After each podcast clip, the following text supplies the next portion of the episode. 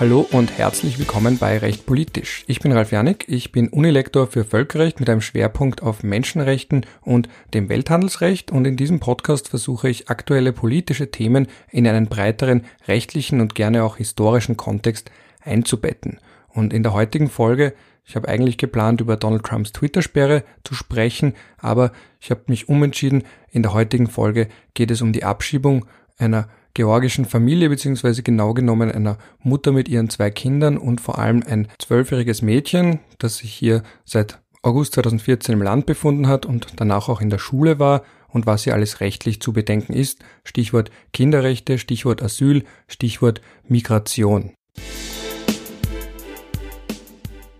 Bevor ich in Medias Res gehe, noch eine kurze Ankündigung in eigener Sache. Dieser Podcast wird großteils von mir selbst finanziert, also aus eigener Tasche. Manche von euch unterstützen mich via PayPal. An dieser Stelle noch einmal ein Riesen-Dank dafür. Und heute freundlicherweise von Blinkist. Das heißt, jetzt beginnt ganz kurz eine Werbeeinschaltung. Blinkist ist eine App, die die Kernaussagen von über 4000 Sachbüchern auf das Smartphone bringt und so sozusagen das Wichtigste aus diesem Sachbuch in circa 15 Minuten angehört werden kann oder eben durchgelesen werden kann. Was fällt darunter? Die neuesten Ratgeber, zeitlose Klassiker oder viel diskutierte Bestseller. Es gibt mehr als 25 Kategorien. Darunter fallen Produktivität, Psychologie, Wissenschaft und persönliche Entwicklung. Es gibt diese sogenannten Blinks, also diese Kurzfassungen auf Deutsch und auf Englisch. Wenn euch das interessiert, unter www.blinkist.de slash recht politisch bekommt ihr 25% auf ein Jahresabo für Blinkist Premium und dabei könnt ihr auch die ersten sieben Tage kostenlos testen.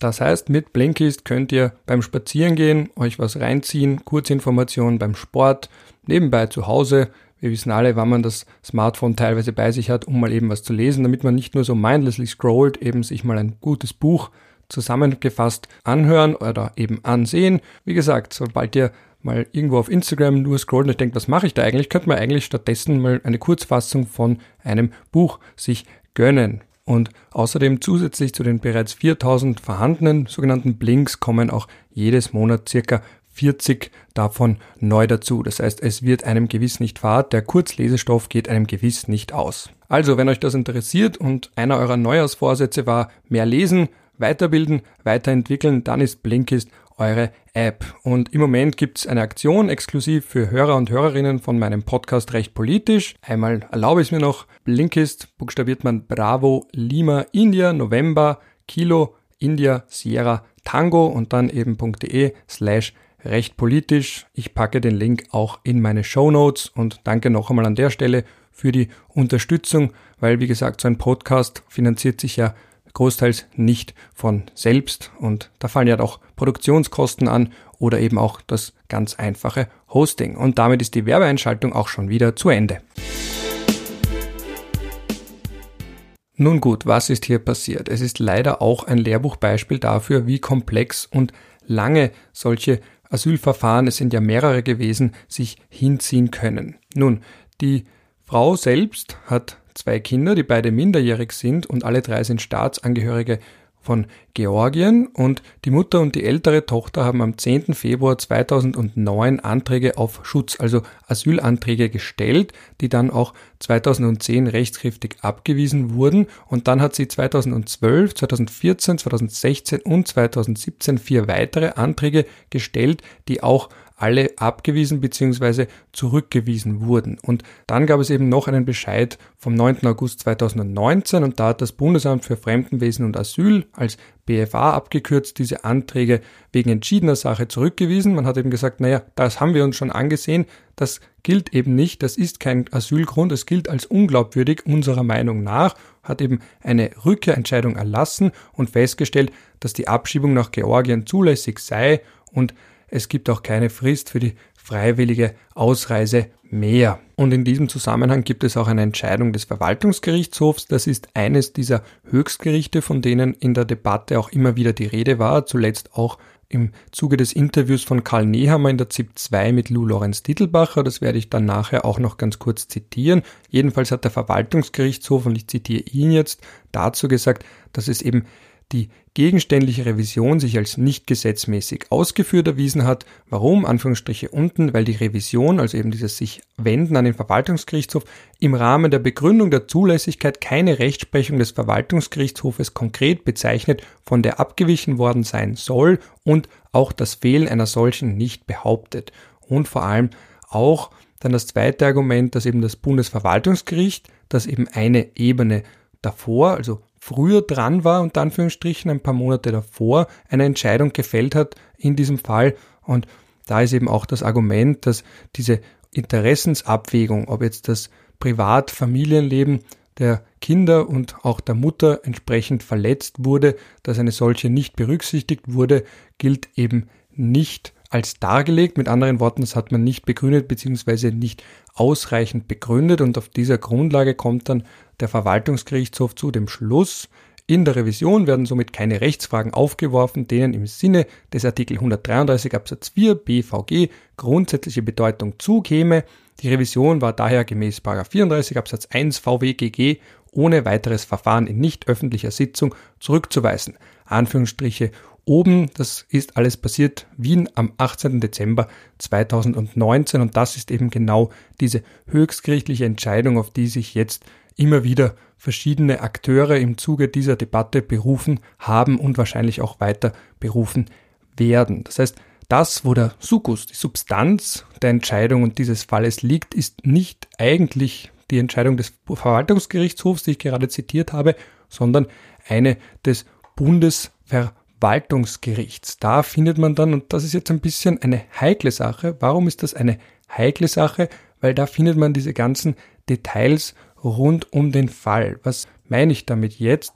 Damit meine ich, da steht eben drin diese Vernehmungsprotokolle, der Gang der Handlung unter Anführungsstrichen, da steht drinnen, worauf man sich berufen hat, diese gescheiterten Abschiebungen beziehungsweise dass die Mutter nicht der Verpflichtung, das Land zu verlassen, eben weil sie keinen gültigen Aufenthaltstitel hatte, nicht nachgekommen ist und so weiter und so fort.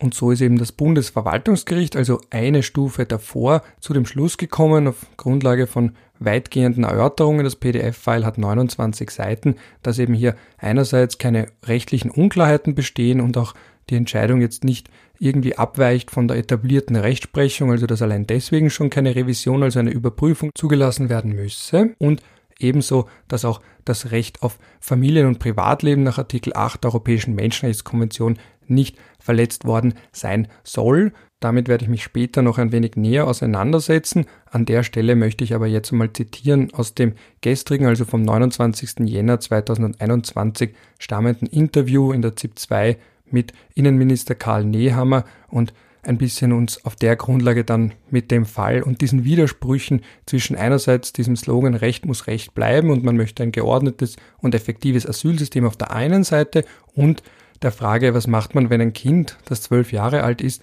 und schon seit August 2014 im Land ist und auch hier die Schule besucht hat, auf der anderen Seite. Aber jetzt eben ganz kurz ein Zitat. Aber Herr Minister, das Bundesverwaltungsgericht, das Sie ja ansprechen mit Höchstgericht, das hat den Abschiebungsantrag Ihres Ministeriums genehmigt. Dieses Bundesverwaltungsgericht hat also eine Erlaubnis zur Abschiebung erteilt, keine Anweisung. Sie hätten anders handeln können. Warum haben Sie nicht anders gehandelt? Abschiebungen sind ein sehr komplexes Projekt. Damit Abschiebungen tatsächlich funktionieren, organisieren wir uns in Europa länderübergreifend. Das heißt, diese Abschiebung war gemeinsam mit der Schweiz und der Bundesrepublik Deutschland organisiert.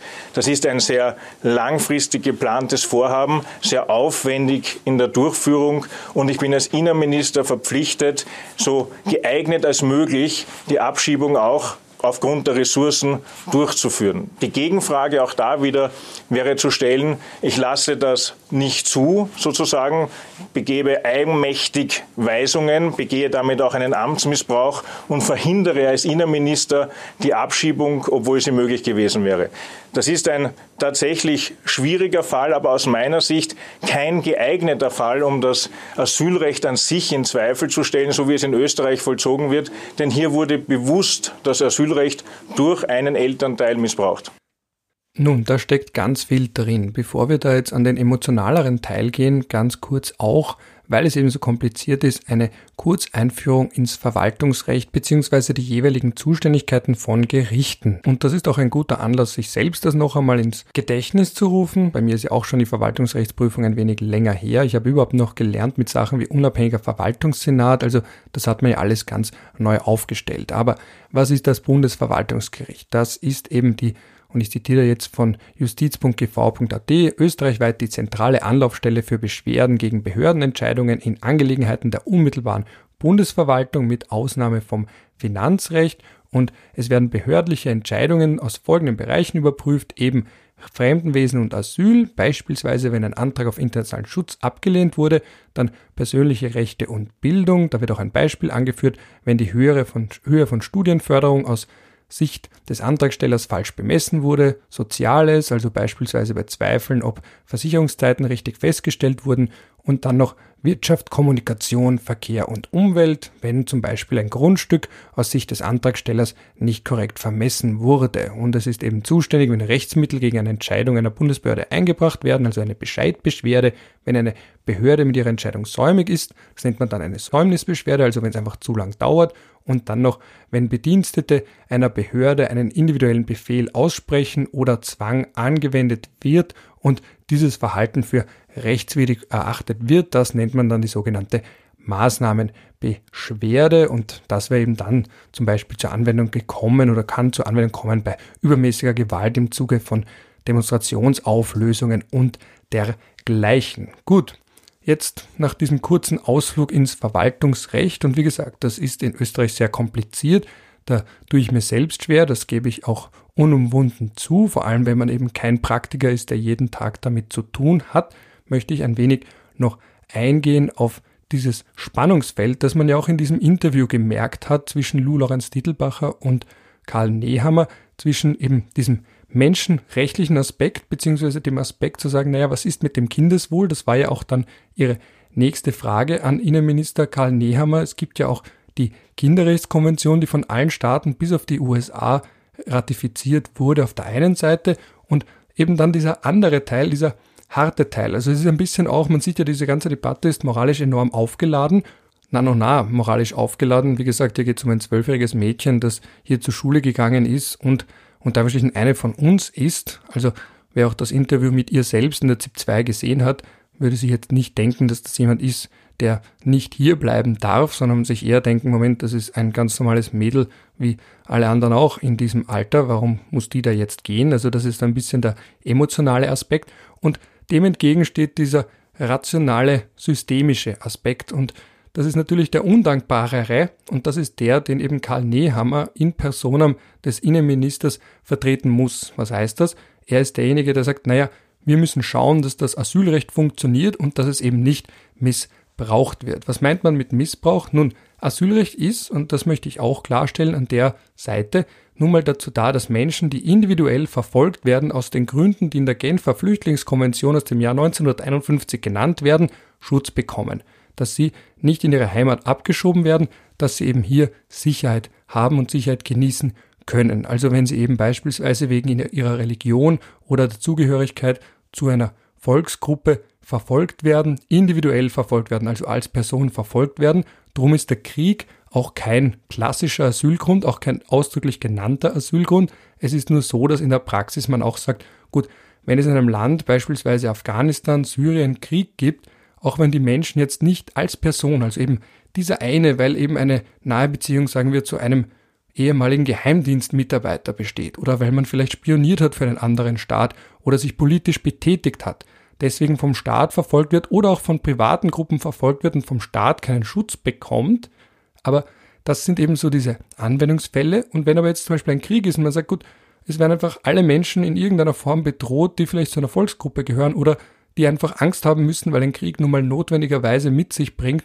dass so gut wie niemand mehr sicher ist, dann sagt man auch, na gut, man schiebt jetzt niemanden nach Syrien ab, unabhängig davon, ob jetzt ein konkreter Syrer, eine konkrete Syrerin aufgrund ihrer Zugehörigkeit zu einer Volksgruppe beispielsweise dort bedroht wird, mit dem Leben bedroht wird. Also man hat das Asylrecht in den letzten Jahrzehnten ausgeweitet, vor allem auch durch die Rechtsprechung vom Europäischen Gerichtshof für Menschenrechte, der schon lange judiziert, also lange immer wieder betont, dass wenn jemand in ein Land abgeschoben wird, in dem Folter, unmenschliche oder erniedrigende Behandlung drohen, aus welchen Gründen auch immer, dann ist eine solche Abschiebung eine Verletzung von Artikel 3 der Europäischen Menschenrechtskonvention und deswegen nicht zulässig. Gut, so viel jetzt ganz kurz nur zu den Basics des Asylrechts. Und wie Innenminister Nehammer betont hat und wenn man sich eben jetzt die verschiedenen Entscheidungen sowohl von BFA als auch von Verwaltungsgericht und dann eben auch Verwaltungsgerichtshof ansieht, dann sieht man, dass hier ganz klar davon ausgegangen wird, dass es sich nicht um Flüchtlinge im Sinne der Genfer Flüchtlingskonvention handelt, sondern um Migranten, die versucht haben, über den Weg, den unter Umweg des Asylrechts hier bleiben zu können, beziehungsweise einen Aufenthaltstitel zu bekommen. Nur ist eben Georgien jetzt kein grundsätzlich unsicheres Land. Es steht auch auf Platz 61 vom Human Development Index, knapp hinter Bulgarien, das immerhin ein EU-Mitglied ist, und auch knapp vor Serbien. Das heißt, es ist jetzt vielleicht nicht wirtschaftlich das meist prosperierendste Land der Welt.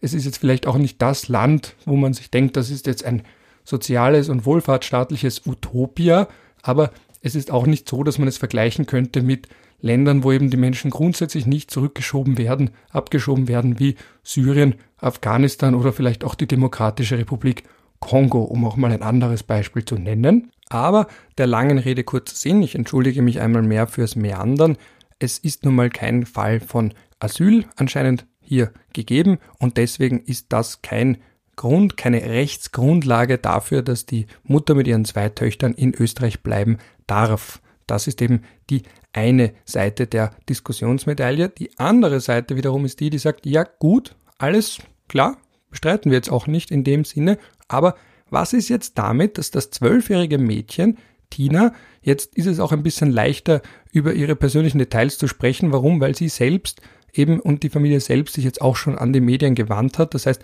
sie haben gewissermaßen auch ihre Informationen preisgegeben, weil, das möchte ich auch ganz kurz noch anmerken, wenn man jetzt zitiert aus all diesen Entscheidungen vom BFA, vom Bundesverwaltungsgericht, vom Verwaltungsgerichtshof, dann sind das natürlich immer äußerst intime Details. Also da sind eben, wie gesagt, die Protokolle drin, was denn geantwortet wurde, auf welcher Grundlage man Asyl beantragt und so weiter und so fort. Da muss man schon auch bedenken, dass es Persönlichkeitsrechte gibt und streng genommen müsste man auch deren Einverständnis einholen, ob es für sie in Ordnung ist, wenn man da jetzt zum Beispiel zitiert oder auf Grundlage dieser verfügbaren Informationen diskutiert. Es wird ja auch immer wieder gesagt, dass sie in Österreich geboren sei. Verifizieren konnte ich das nicht, aber ich nehme es mal stark an, weil es jetzt schon so oft zirkuliert ist und ich glaube gerade jetzt bei dieser Diskussion, es hätte schon den einen oder die andere Aufdecker gegeben, die jetzt gesagt hätten, ja okay, wenn wir jetzt darüber diskutieren, ob Kinder, die in Österreich geboren sind und viele Jahre hier verbracht haben, auch gewissermaßen bleiben können sollen, dann ist aber jetzt da irgendwie der Fall, dass das bei ihr nicht so ist. Das hätte schon irgendwer gesagt. Also deswegen glaube ich, kann man mittlerweile davon ausgehen, dass sie und eben auch ihre jüngere Schwester beide in Österreich geboren worden sind. Aber einmal mehr zurück zum Thema, nämlich der zweite Grund, warum dieses zwölfjährige Mädchen und ihre Mutter und ihre jüngere Schwester in Österreich bleiben könnten, dennoch, obwohl sie keine Flüchtlinge im Sinne der Genfer Flüchtlingskonvention, kurz GFK genannt, sind, nämlich dieses Recht auf Familienleben, dieses Recht auf Privatleben nach Artikel 8 Europäische Menschenrechtskonvention. Das ist sozusagen, das kann man fast bezeichnen als das breiteste Recht oder eines der breitesten Rechte in der Europäischen Menschenrechtskonvention, weil es eben auf so viele unterschiedliche Fälle Anwendung findet. Und das hier wäre so einer. Warum? Weil jetzt könnte man sagen, einerseits die Familie ist ja gemeinsam in Georgien, das war auch die Argumentationslinie vom Bundesverwaltungsgericht. Das Kindeswohl ist gewahrt. Es ist nämlich gewahrt, weil die Familie ohnehin gemeinsam, es sind alle georgische Staatsbürger, Georgien ist sicher, sie können gemeinsam in Georgien leben, sie kann zur Schule gehen, sie wird dort nicht bedroht und so weiter und so fort. Weil das ist eben der Grund, warum diese Ausführungen vorhin so lange waren. Es geht natürlich auch darum, dass nicht nur der Staat selbst Menschen bedroht, sondern der Staat auch vor privaten Bedrohungen schützt und selbst wenn es hier in irgendeiner Form eine Bedrohungslage geben sollte, trotzdem die georgischen Behörden so weit funktionieren sollten, dass sie diese Familie und vor allem eben die Mutter schützen können. Jetzt ist das das eine Argument, zu sagen, naja, die Familie bleibt zusammen und damit ist das Kindeswohl gewahrt und eben auch kein Eingriff ins Privat- und Familienleben der Betroffenen. Und das führt uns geradewegs zur Debatte rund um das Kindeswohl, weil das ist ja auch so ein Begriff, der ist schneller mal ins Feld geführt, aber es ist umso schwieriger, ihn im Einzelfall entsprechend auch auszudefinieren oder eben näher zu umschreiben. Und in Österreich gibt es eben ein eigenes Bundesverfassungsgesetz über die Rechte von Kindern und das sagt schon in Artikel 1 ausdrücklich, und ich zitiere einmal mehr, es tut mir leid, ich hoffe, dass diese trockenen Rechtstexte trotzdem interessant sind, weil es ist immer wichtig, ich sage das auch meinen Studierenden immer, es ist wichtig, die Bestimmungen im Original zu lesen. Also ich lese ganz kurz vor Artikel 1. Jedes Kind hat Anspruch auf den Schutz und die Fürsorge, die für sein Wohlergehen notwendig sind, auf bestmögliche Entwicklung und Entfaltung sowie auf die Wahrung seiner Interessen auch unter dem Gesichtspunkt der Generationengerechtigkeit. Bei allen Kinder betreffenden Maßnahmen öffentlicher und privater Einrichtungen muss das Wohl des Kindes eine vorrangige Erwägung sein. Das heißt, zusätzlich zum Artikel 8 Europäische Menschenrechtskonvention, der eben auch abstellt auf mögliche soziale Verankerung in einem Land, eben langjähriger Schulbesuch, alle Freunde sind hier, Freundinnen sind hier, das ganze Leben, das bewusst wahrgenommene Leben hat über weite Strecken in Österreich stattgefunden, gibt es eben auch noch die Kinderrechte, die einerseits völkerrechtlich festgelegt sind, auch Österreich ist Vertragspartei und andererseits dann eben auch entsprechend in einem Bundesverfassungsgesetz über die Rechte von Kindern. Und dann ist aber der zweite Punkt, den man da schon auch noch bedenken muss, eben wenn es darum geht, die Rechte der Kinder in Betracht zu ziehen oder eben, dass die in die Erwägung einfließen, dann muss man auch noch ganz kurz den Artikel 2 sich durchlesen. Ich zitiere also einmal mehr. Jedes Kind hat Anspruch auf regelmäßige persönliche Beziehung und direkte Kontakte zu beiden Elternteilen, es sei denn, dies steht seinem Wohl entgegen. Und Absatz 2. Jedes Kind, das dauernd oder vorübergehend aus seinem familiären Umfeld, welches die natürliche Umgebung für das Wachsen und Gedeihen aller ihrer Mitglieder, insbesondere der Kinder ist, herausgelöst ist, hat Anspruch auf besonderen Schutz und Beistand des Staates. Das heißt, das ist in etwa nicht ganz, aber irgendwie über Umwege doch das, was eben Lou Lorenz Titelbacher dann in ihrer Folgefrage an Innenminister Nehammer angesprochen hat, nämlich diesen Punkt, nun ja, wenn man jetzt schon der Mutter vorwirft, und das bitte vor einem Millionenpublikum, dass sie eben ihre Kinder da hineingeritten hat, mitgefangen, mitgehangen, mitgehangen, mitgefangen, dann ist auf zweiter Ebene natürlich dann der Punkt, wo man sagen müsste, ja gut, aber wenn das Kind schon mal da ist, dann muss eben der Staat sagen, gut, jetzt hat die Mutter hier das Kind nun mal in so eine Lage gebracht, dass es so lange hier war, obwohl es keinen gültigen Aufenthaltstitel gab. Sie hat eben diese Bescheide und diese Aufforderungen, das Land zu verlassen, nicht entsprechend respektiert, ist diesen nicht nachgekommen. Und jetzt sagen eben viele, ja gut, und das Kind ist jetzt die Leidtragende und muss jetzt, und das ist ja auch so in dem, in der Entscheidung vom Bundesverwaltungsgericht, dieses Zitat, das eben so nüchtern, juristisch kühl daherkommt, dass die Kinder sich das Verhalten der Mutter zwar nicht subjektiv vorwerfen, aber objektiv zurechnen lassen müssen. Und das ist etwas, was sich auch widerspiegelt in der Rechtsprechung vom Europäischen Gerichtshof für Menschenrechte. Nun, man möchte irgendwo auch damit verhindern, dass Eltern ihre Kinder unter Anführungsstrichen einsetzen, fast schon instrumentalisieren, um ein Bleiberecht durch die Hintertür zu erzwingen. Das ist eben die eine Seite und der Europäische Gerichtshof für Menschenrechte ist da, wenn es um den Ermessensspielraum für Staaten geht, relativ großzügig, weil er eben sagt, nun, der große Unterschied ist eben, gibt es einen regulären Aufenthaltstitel oder nicht. Und wenn es einen solchen nicht gibt, dann können Staaten sagen, selbst wenn eben das Familienleben, das Privatleben eines Kindes in Österreich ist, zu, weite, zu weiten Teilen in Österreich verankert ist, hier stattgefunden hat, Dennoch, weil eben das immer eine Art rechtlicher Schwebezustand war, weil man nie wissen konnte, dass man wirklich eines Tages in Österreich bleiben kann. Das Innenministerium selbst hat auch betont, vier Jahre ist das Kind, die Familie jetzt schon ohne gültigem Aufenthaltstitel in Österreich eben. Und dass man dann sagt, ja, jetzt sind zwar quasi Fakten geschaffen worden, aber so eine juristische normative Kraft des Faktischen, um diesen berühmten Terminus technicus oder diese berühmte Phrase von Jelinek hier kurz ins Feld zu führen, die soll nicht so weit gehen, dass man jetzt dann einfach sagen kann, okay, jetzt ist es halt so, na dann dürfen alle bleiben. Also das ist auch eine Debatte, die kennt man zu gewissen Teilen aus den USA, Stichwort Ankerkinder, dass eben man beobachtet, dass in den USA viele Frauen gezielt einreisen, vielleicht als Touristen einreisen und dann eben Kinder bekommen, die bekommen dann ja automatisch die Staatsbürgerschaft, das nennt man Jus Soli, das Recht der Erde, das Recht des Bodens. Das heißt, wer in den USA geboren wurde, bekanntermaßen ist dann auch US-Staatsbürger. Und dann kann man sagen, naja, die Kinder haben also ein Aufenthaltsrecht, weil Staatsbürger dürfen sich in ihrem eigenen Staat aufhalten und damit die Familie nicht auseinandergerissen wird. Ich habe ja auch gerade zitiert Artikel 2 vom Bundesverfassungsgesetz über die Rechte von Kindern, das eben darauf abstellt, dass Kinder üblicherweise bei ihrer Familie bleiben sollen, außer eben in Härtefällen wie beispielsweise schwerem Alkoholismus und Gewalthandlungen gegen die Kinder oder andere Formen von Misshandlungen, aber grundsätzlich geht man immer rechtlich davon aus, dass Kinder bei ihren Eltern bleiben sollen. Und dann könnte man eben sagen, das ist ein bisschen diese Sorge davor in den USA, die es aber auch in Europa gibt, dass dann eben diese Ankerkinder, die ein Bleiberecht haben, dann sagen können oder dass man juristisch argumentieren kann und auch juristisch argumentiert, wenn die bleiben dürfen, dann dürfen auch ihre Eltern bleiben, selbst wenn die keine US-Staatsbürger sind, selbst wenn die kein Aufenthaltsrecht haben. Und das ist in etwa genau oder fast genau dieselbe Debatte, die wir jetzt auch in Österreich haben. Zwar hat sie das Staatsbürgerschaftsrecht nicht bekommen, sie hat keine österreichische Staatsbürgerschaft bekommen, weil wir haben eben hier kein Jus Soli, wir haben nur das Jus Sanguinis, also das Recht des Blutes. Man wird österreichische Staatsbürgerin, österreichischer Staatsbürger ab Geburt nur dann, wenn ein Elternteil auch österreichischer Staatsbürger ist. Aber dennoch zu sagen, naja, aber de facto ist sie ja irgendwo Österreicherin. Wie gesagt, man hat sie auch in der ZIP 2 gehört, da hat man jetzt keinen wie auch immer gearteten Unterschied gemerkt.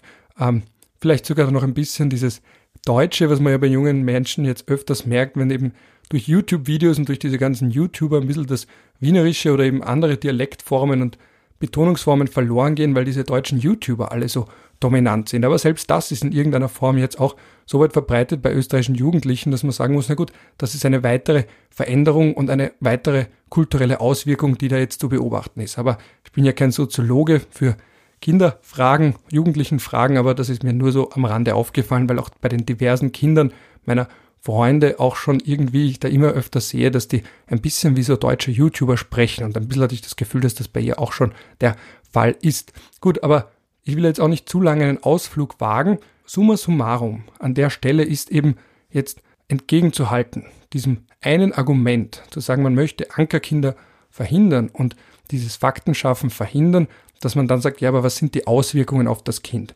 Und das ist jetzt nicht nur eine rechtliche Frage, sondern auch eine moralische und eine psychologische Frage. Weil grundsätzlich geht man davon aus, je jünger Kinder sind, desto anpassungsfähiger sind sie. Sie können sich auch auf ein neues Land wieder einstellen. Sie hat ja anscheinend auch Verwandtschaft in Georgien. Das Interview hat sie ja geführt aus der Wohnung, aus der Bleibe, aus dem Zuhause ihrer Großmutter. Sie spricht die Sprache, kann sie aber gleichzeitig nicht schreiben kann sie anscheinend auch nicht lesen. Das heißt, es wird Anpassungsschwierigkeiten geben. Und jetzt sind wir bei dem psychologisch, moralisch, emotionalen Punkt. Nun, was macht das mit einem zwölfjährigen Mädchen, wenn man aus dem gewohnten, über Jahre hinweg gewohnten sozialen Umfeld, Lebensbereich gerissen wird und mit einem Schlag in einem Land ist, das man kaum kennt? Und das ist jetzt, wie gesagt, nicht mehr mein Fachgebiet. Ich bin kein Psychologe. Ich habe ein Jahr erfolglos Psychologie studiert, aber es wäre jetzt eine grobe Selbstüberschätzung meiner Kompetenzen.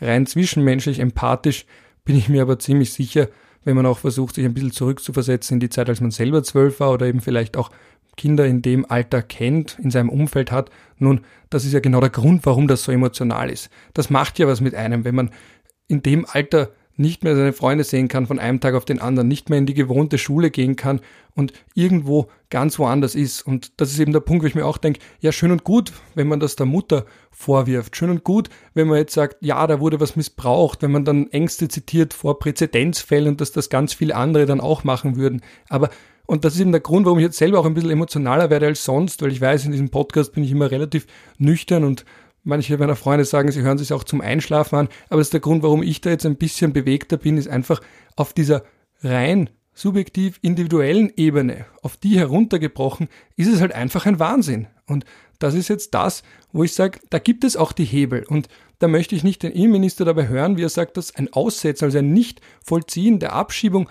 Amtsmissbrauch wäre, weil das ist es nicht. Amtsmissbrauch ist gänzlich anders definiert. Das ist auch auf der Homepage vom Innenministerium gibt es ein kleines Informationsblatt zum Amtsmissbrauch mit Beispielen. Das ist zum Beispiel, wenn ein Polizist von einer Strafe absieht, weil das ein guter Freund von ihm ist. Wenn man vielleicht jemanden warnt, den man gut kennt, vor einer kommenden Hausdurchsuchung. Das sind Fälle von Amtsmissbrauch. Aber nicht, weil man eine Abschiebung nicht vornimmt, weil man dann doch zu dem Punkt kommt, dass man sagt, nun ja, hm, vielleicht ist da doch das Kindeswohl eher gewahrt, wenn man dieses Mädchen jetzt nicht abschiebt. Und da in dem Kontext muss man auch bedenken, das ist dann erst nachträglich herausgekommen, dass eben der Anwalt dann auch gesagt hat, es gab noch einen weiteren Antrag nach 55 vom Asylgesetz, der eben genau darauf abgestellt hat, weil diese Entscheidungen, die ich vorhin zitiert habe, die stammen ja aus dem Jahr 2019. Da ist also wieder mehr Zeit vergangen. Und in Kinderjahren vergeht die Zeit nun mal anders. Ich weiß, alle in meinem Alter und die Älteren reden davon, wie schnell die Zeit vergeht. In Kinderjahren vergeht es eben nicht so schnell. Ich meine, erinnert euch nur mal daran zurück, wie lange es gedauert hat, bis endlich Weihnachten gekommen ist. Wie lange die Sommer teilweise gedauert haben, im positiven Sinne. Und da ist jetzt noch ein zusätzliches Jahr vergangen, in dem dieses Mädchen hier gelebt hat, zur Schule gegangen ist, Zeit mit ihren Freundinnen und Freunden verbracht hat, das ist nun mal ein weiterer Punkt, der da einfließen hätte müssen und einfließen hätte können. Und ich habe jetzt auch schon mit einigen Anwälten in meinem Umfeld gesprochen, die auch wiederum sagen, nun ja, diese fünf Jahre, wenn die mal überschritten sind von dauerhaftem Aufenthalt, dass das eigentlich schon ein Rechtwert ist. Und das ist natürlich irgendwo kühl, weil dann, ich weiß schon, dann sagen die anderen wieder, jetzt hat man einen Anreiz, dass man über fünf Jahre irgendwie nur schaffen muss, hier zu bleiben. Aber andererseits, wie gesagt, diese langen Zeiten, und das sind Fakten, die geschaffen wurden, aber sie sind nun mal da. Und das ist eben der Punkt. Das liest sich immer so sachlich und das ist ja auch der Vorwurf gegenüber der Juristensprache. Man liest da über Schicksale von Menschen und es ist so technisch formuliert, dass man bisweilen sogar vergisst, dass dahinter Menschen stecken, Schicksale stecken, sondern es liest sich irgendwie so, ja, ganz abstrakt. Nur man hat auch mit diesem Interview und in dieser ganzen Causa gesehen, das Abstrakte hat irgendwo dann auch einen realen Hintergrund und es ist dann im Endeffekt immer ein Mensch, der hinter Abkürzungen wie BP, also für beschwerdeführende Partei, steht. Und das wird nun mal in der Debatte und wurde leider eben oft vergessen. Und das ist auch der Punkt, warum dieses Interview, und man hat es ja auch gemerkt, auch für den Innenminister so schwierig war, weil die Lou Lorenz Titelbacher hat ja immer wieder angesprochen, als Vater, als Mensch, sprechen Sie mal nicht als Innenminister zu mir.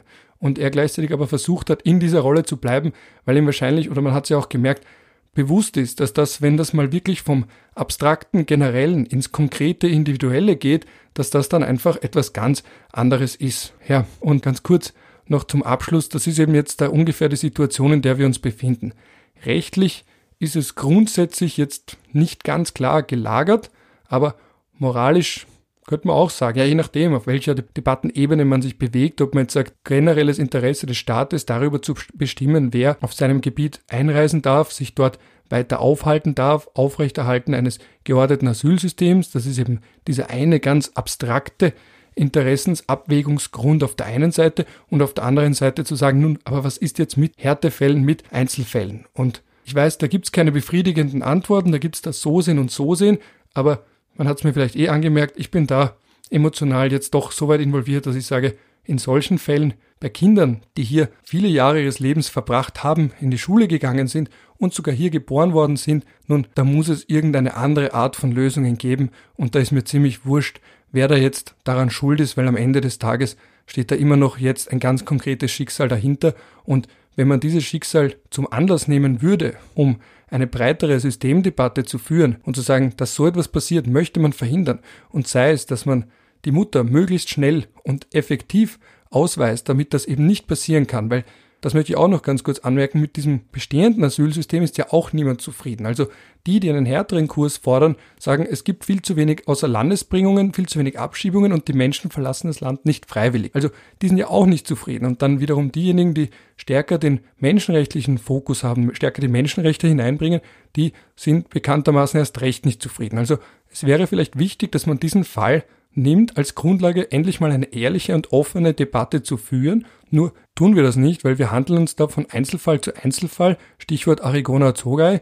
Das war ja auch damals so eine Riesendebatte. Auch da gleicher Sachverhalt fast oder sehr ähnlicher Sachverhalt, dass sie eben kein Bleiberecht hatte. Sie als Kosovo-Albanerin jetzt nicht individuell verfolgt wurde, aber der Kosovo oder das Kosovo jetzt auch nicht unbedingt das beste Land zum Leben ist.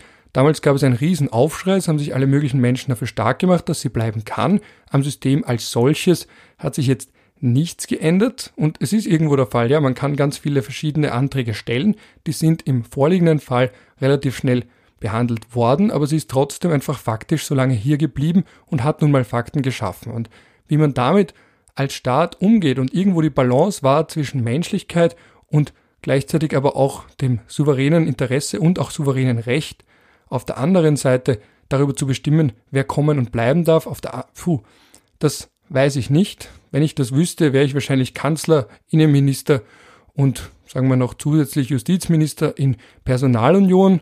Aber ja, das ist jetzt nun mal der Status quo. Und wenn diese ganze Sache ein positives Ende nehmen sollte, abgesehen jetzt davon, dass jetzt auch noch unklar ist, wie es weitergeht mit diesem Mädchen selbst, dann wäre es gut, wenn das ein Anlass wäre für eine breite und ehrliche öffentliche Debatte rund um den Umgang mit Menschen, die abgelehnt wurden, aber nun mal im Falle von Kindern schon sehr lange hier waren. Das Problem ist kein neues, es stellt sich aber nun mal in noch intensiverer Form und das wird auch sicher nicht das letzte Mal sein, dass so ein Thema die Öffentlichkeit in irgendeiner Form berührt. Gut.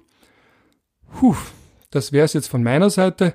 Ich hoffe, es war für euch alle interessant. An der Stelle auch nochmal ein Dank an Blinkist für die Unterstützung. Ich hoffe, ihr habt etwas gelernt, etwas mitgenommen, könnt das auch einsetzen in den vielen Diskussionen, die es rund um das Thema auch in nächster Zeit noch geben wird und hoffe, dass ihr auch als Hörerinnen und Hörer mir treu bleibt. Wie gesagt, ich versuche einerseits ganz aktuelle Themen hier einzubauen und manchmal leider auch emotionale und traurige Anlässe zu nehmen und versuchen sie so weit einzubetten, dass man ungefähr weiß, was sind da die einander gegenüberstehenden Positionen. Und damit bleibt mir dann nur noch der Moment, wo ich euch allen wünsche, je nachdem, wann ihr das anschaut, zu welcher Tages- und Nachtzeit, einen schönen Start in den Tag, Rest vom Tag, vielleicht auch einen netten Abend oder eben all jene, die sich das anhören, weil meine Stimme so langweilig ist zum Einschlafen, sollten die noch wach sein, eine gute Nacht.